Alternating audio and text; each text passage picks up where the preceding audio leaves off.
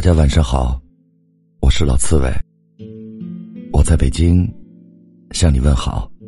我是大仙儿，我在杭州向你问好。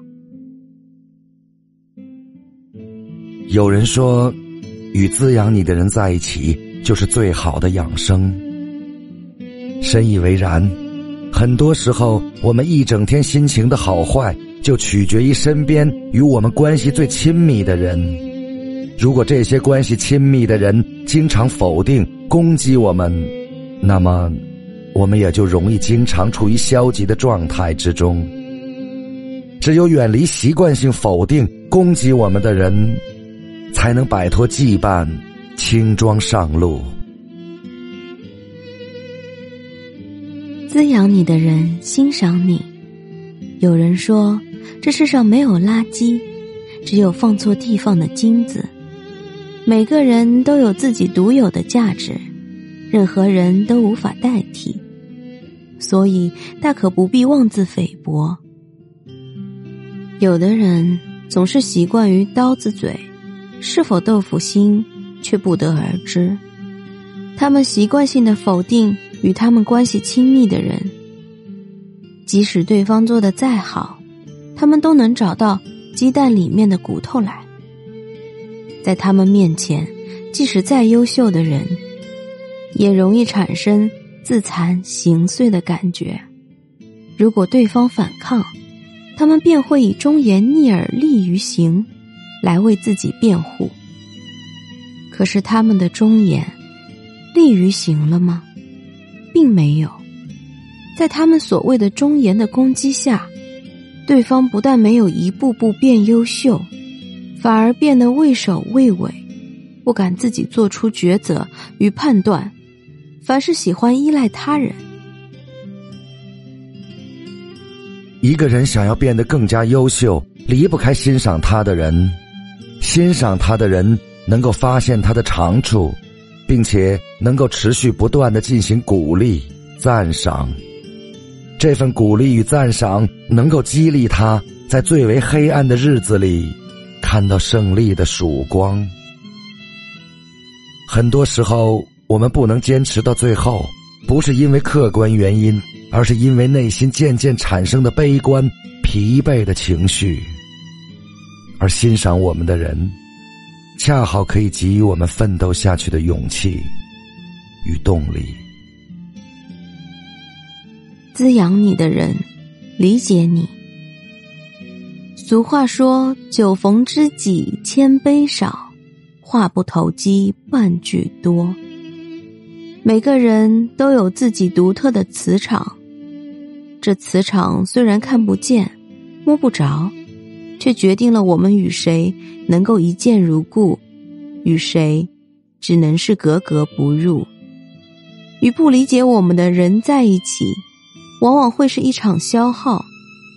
我们的敏感，在他们看来，可能就成了矫情；我们的诚实，在他们看来，可能就成了傻；我们爱读书，在他们看来，可能就成了装。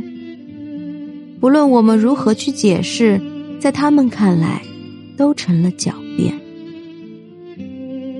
一个人成熟的标志，就是不再做对牛弹琴的傻事，而是懂得离开牛，去选择对人弹琴。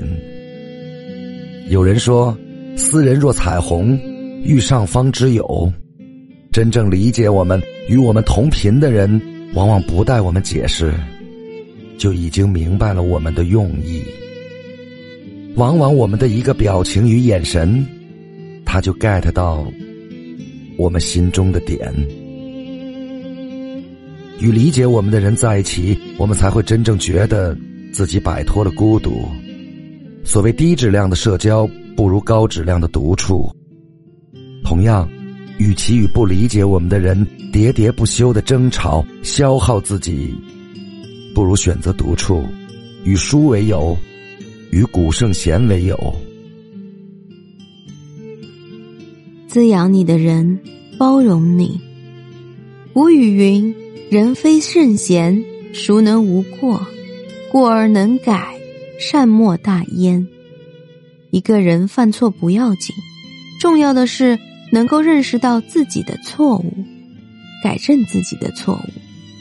有的人一旦发现对方的错误，就揪着不放，他们步步紧逼，咄咄逼人，却美其名曰是为了对方好，是为了让对方长记性。事实果真如此吗？未必。也许他们不过为了发泄自己的怒气罢了，或者是为了通过攻击对方的错误，让对方失去自我价值感，从而实现他们控制对方的目的。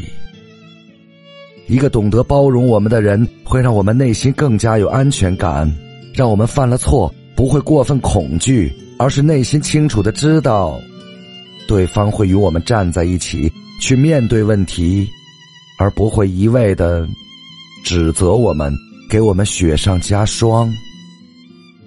古人云：“海纳百川，有容乃大。”懂得包容我们、心胸宽广的人，总是能够大事化小、小事化了；而斤斤计较、心胸狭窄的人，却总是在小事上耗尽我们对生活的全部热情。看到这么一段话。两个人在一起的意义是共同成长、共同升值，而不是让你慢慢长成一张被生活欺负的脸。与消耗你的人在一起，会让你渐渐失去活力、失去自信与勇气；与滋养你的人在一起，会让你在不知不觉中变得阳光、积极。